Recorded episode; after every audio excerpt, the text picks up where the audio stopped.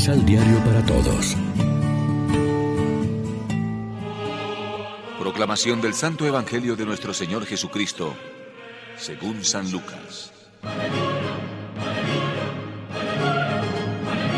Como ya se acercaba el tiempo en que sería llevado al cielo, emprendió resueltamente el camino a Jerusalén. Había mandado mensajeros delante de él, los cuales, caminando, entraron en un pueblo samaritano para prepararle alojamiento. Pero los samaritanos no lo quisieron recibir porque iba a Jerusalén. Al ver esto, los discípulos Santiago y Juan le dijeron, Señor, ¿quieres que mandemos bajar fuego del cielo que los consuma? Pero Jesús, dándose vuelta, los reprendió y pasaron a otra aldea. Lección Divina Amigos, ¿qué tal? En este martes 27 de septiembre la iglesia se viste de blanco para celebrar la memoria del presbítero San Vicente de Paul y como siempre nos alimentamos con el pan de la palabra. Cristo rechazó siempre la violencia como método del reino e incluso como defensa personal. Los regañó diciendo, no saben de qué espíritu son. El Hijo del Hombre no ha venido a perder a los hombres, sino a salvarlos. Los discípulos que van acompañando al Mesías en su camino hacia Jerusalén no tienen todavía ideas claras de lo que este seguimiento significa. Son todavía deudores de las viejas categorías mesiánicas del poder y del dominio triunfalista. Por eso no saben encajar el rechazo de los samaritanos. Seguir a Cristo y profesar su Evangelio no es aplastar y avasallar, imponerse a la fuerza y despreciar otros modos de entender la vida y la religión, cerrándonos así a los demás hombres.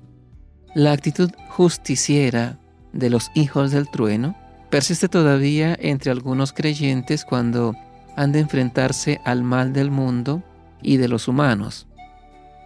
¿Por qué Dios permite el poder y la arrogancia de los malos que oprimen a los buenos? ¿Por qué no hace justicia? Jesús se muestra tolerante y paciente. Todavía es el tiempo de la misericordia de Dios que aplaza su justicia hasta el final, como enseña la parábola de la cizaña en medio del trigo. Cristo prefiere el fuego de su amor a los hombres, a quienes ha venido a salvar y no a condenar. Por este fuego, eh, reivindicando, ha de optar el cristiano, el amor que vence al mal con el bien y pone ascuas encendidas sobre la cabeza del enemigo que nos odia. Jesús eligió la vida del amor como la única y auténtica revolución capaz de transformar las relaciones humanas. Utopía, dicen los que no saben de qué espíritu son. Reflexionemos. Estamos en capacidad de convertir en oración nuestras dudas a pesar de que no entendamos los porqués. Oremos juntos. Haz Señor que asimilemos tu talante y estilo para hacer la revolución del amor en un mundo que prefiere el egoísmo, la opresión y la violencia. Danos hambre y sed de fidelidad para seguirte por el camino de la cruz hasta la resurrección. Amén. María, Reina de los Apóstoles, ruega por nosotros.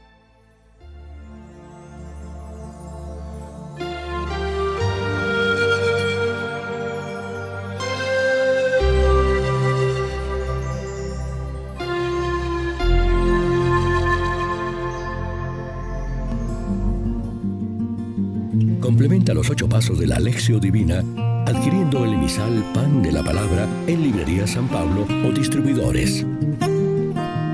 Más información www.sanpablo.co Pan de la Palabra.